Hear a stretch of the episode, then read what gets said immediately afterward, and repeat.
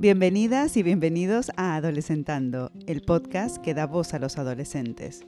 Soy Tatiana Guerrero, psicóloga e investigadora, y junto a mi compañera Marta Caño, directora de un instituto de bachillerato en Barcelona, conversaremos con Lara y Candela de 15 años sobre la importancia de darles un espacio a los y las adolescentes. Cuando hablamos de espacio, hablamos como un espacio como una necesidad vital.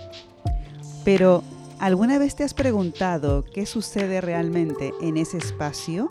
cuando un adolescente o una adolescente se enfrenta a sus pensamientos más profundos? Imagina por un momento el caos mental, el volcán de pensamientos que surge en esos minutos de silencio. ¿Cómo salen ellos y ellas de ese bucle? ¿Cómo transforman la frustración en amor propio? Acompáñanos mientras exploramos las respuestas a estas preguntas tan importantes. Comencemos en otros episodios hemos hablado del espacio, de la necesidad del espacio y qué importante es el espacio, ¿no?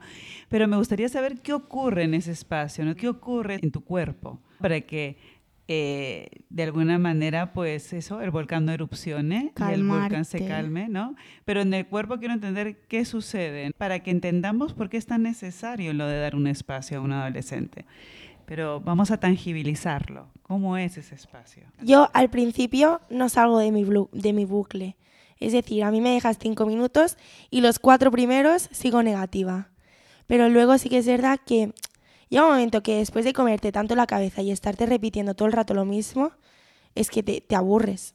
Yo al estar todo el rato diciéndome, qué mal te sale, no sé qué, al final digo, me estoy aburriendo de escucharme a mí misma. Mm. Es decir, voy a cambiar, ¿no? Lo que estoy diciendo. Y es la frase que siempre se dice, si no te quieres tú, no te quiere nadie. Si tú te estás repitiendo todo el rato, no vales para esto, eh, no, te, no te vas a salir. Por mucho que tu madre luego venga y te diga lo contrario, si tú no te lo crees, no funciona. Entonces, para mí ese espacio es de primero seguir frustrándome, porque eso es normal, no porque me den un espacio em, instantáneamente voy a volver a estar bien, sino primero seguir frustrada porque es realmente como estoy y luego eh, intentar quererme y decir, mira, Candela, mm, te has esforzado un montón, pero no te han salido las cosas. Pero al menos tú ya estás con esa, con, como ya te has sacado el peso de encima y has dicho, ya me he esforzado, ya he hecho todo lo que yo podía hacer, ya luego, ya el resultado está en mis manos, pero también, por ejemplo, en un examen,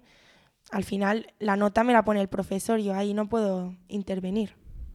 Entonces es eso, dejar, o sea, seguir frustrándome y luego intentar quererme a mí misma y decir, vale, Candela, ya te has odiado lo suficiente, ahora vamos a querernos un poco más y cambiar el chip. ya te has odiado lo suficiente. ¿Pasa eso? Sí.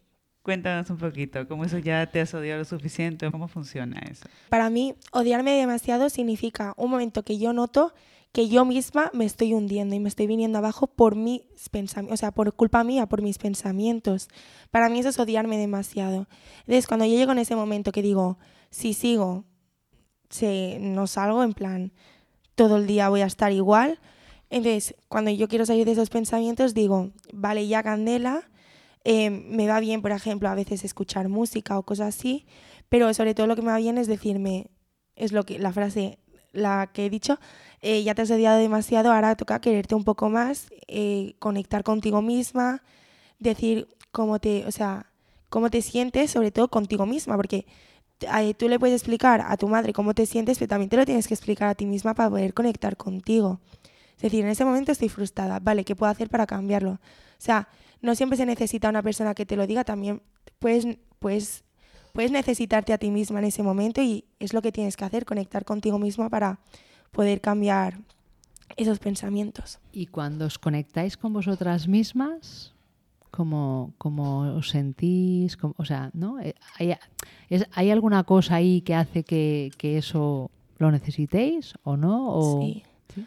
un momento de estar tensa, tensa completamente, a poder estar relajada, a poder sentarme en el sofá ponerme a mirar el techo y estar relajada y estar pensando en cosas bonitas. Es decir, yo que sé, agradeciendo también, em, vale, sí, tú esto no lo entiendes, pero también has entendido esto otro, también te ha salido bien este examen, es como ir poniéndote cosas positivas en el saco y sacándote las cosas negativas para que, la, para que al final el saco no pese tanto y comience a pesar mucho menos. Eso. No, es, es brutal, ¿eh? Es que me parece muy fuerte la, la, frase que has dicho. Ya te has odiado lo suficiente, ahora te toca quererte un poco más. ¿No te parece brutal? Mucho. Sí, es que es brutal. Me la llevo, me la llevo a consulta, ¿eh? La necesitarán. La necesitamos muchas personas, ¿no? Porque una de las señales de salud mental es la capacidad de accionar y específicamente esa capacidad de decisión. ¿no? Decido salir de ese lugar de sombra y ver un poco el sol. Uh -huh. ¿Me explico? O sea, ya te has odiado lo suficiente, ahora me toca quererme. Y eso con 15 años, decírtelo, chapó. Pienso que es bastante fundamental el, el, lo, que ¿no? lo que se respira de lo que explicáis, ¿no? que es esa actitud activa con, con vuestros pensamientos y con vuestras emociones, ¿no? que es, bueno, yo soy consciente de cosas, soy consciente que no es fácil cambiarlas, pero tomo alguna acción, ¿no? Decido que quiero cambiar los pensamientos a positivos, decido que quiero dejar de odiarme, ¿no? Y yo Brutal. creo que hay algunos adultos que no sé si, si tienen estos mecanismos, ¿no? O sea, porque en el fondo es muy difícil hacer esto, ¿no? Cuesta mucho. Cuesta mucho, ¿no? Y hay veces que no sale, es, de, es decir, no siempre tiene que, porque no siempre tiene que salirte, depende también de cómo estés en esa situación, porque puedes tener un estrés pequeño, pero puedes tener un estrés muy grande. Pero para mí es una frase que funciona mucho y que aunque no estés en la situación que estás o sea, no estés pasando por la mejor situación, pues hay veces que te puede ayudar esa frase. Y hay veces que puedes seguir teniendo estrés. A ver, es más, o sea, no digo que sea bueno el estrés, pero a veces no se puede evitar. Es decir, hay situaciones que te hacen tener ese estrés y también tienes que aceptar que estás estresada. No siempre tienes que tener que cambiarlo todo obligatoriamente. Hay veces que también hay que aceptar que estás estresada en ese momento y que en ese momento no te van a salir las cosas y ya luego ya se te pasará. Para mí lo que, te, lo que más me ayuda, para mí lo esencial es hablarme tranquilamente y desde el amor, porque si a ti no te hablen desde el amor, te tienen que hablar bien, con cariño. Y más si saben que estás estresada. Exacto.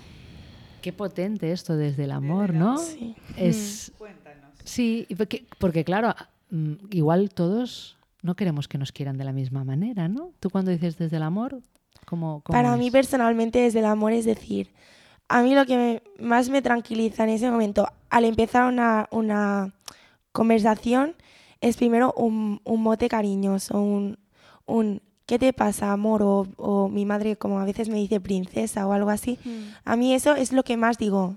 Estoy hablando con mi madre, no le contestes mal, porque a veces cuando te hablan desde el amor, tú, aunque estés muy estresada, dices, yo no quiero hablarle mal. Entonces eso ya te ayuda a decir, voy a tranquilizarme. Porque a mí cuando mi madre me dice, hola mi amor, ¿cómo te ha ido el día? No le voy a decir, mal mamá, qué pesada eres o algo así. Yo le voy a hablar desde el amor también, porque es una cosa que no todo el mundo sabe hablar desde el amor. Entonces, cuando una persona te habla desde el amor, como estoy diciendo, hay que ser agradecido.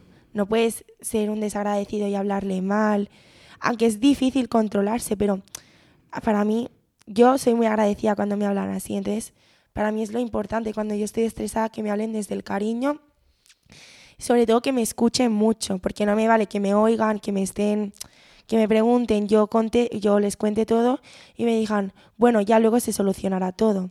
No, que estén atentos a lo que yo digo y que me puedan dar opciones de cómo mejorar las cosas y, y también desde su punto de vista explicarme lo que está pasando, porque cuando tú tienes dos puntos de vista y sobre todo una persona que tiene experiencia y que sabe y que sabe por lo que estás pasando, puede ayudarte mucho a cambiar el chip y ver las cosas diferentes. Recuerdo en Brasil dicen gentileza genera gentileza, ¿no? Y es verdad. Y claro, me hablan con estrés, el estrés genera estrés. Mm. Me hablan con rabia, la rabia genera más rabia. Me hablas desconectado, yo me desconecto más. Exacto. Sí, ¿no? Entonces, como que importante es, ¿no? El, desde el lugar que yo hablo, porque te traigo al lugar donde yo estoy, de alguna manera, ¿no? Tu madre te habla desde un lugar de amor, pues te lleva a un lugar de amor y tú ya estás ahí, ¿no? Y es difícil, como tú dices, responder violentamente porque ya estás en ese lugar. Y así concluye otro episodio de Adolescentando. La lección que nos llevamos en este episodio es profunda. Ya te has odiado lo suficiente, ahora te toca quererte un poco más. Este episodio no solo ha sido una historia de autodescubrimiento, también es un recordatorio sobre la importancia de dar espacio y especialmente hablar desde el amor.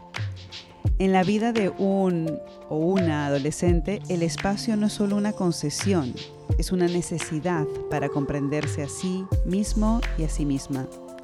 Gracias por unirte a nosotras y hasta el próximo martes.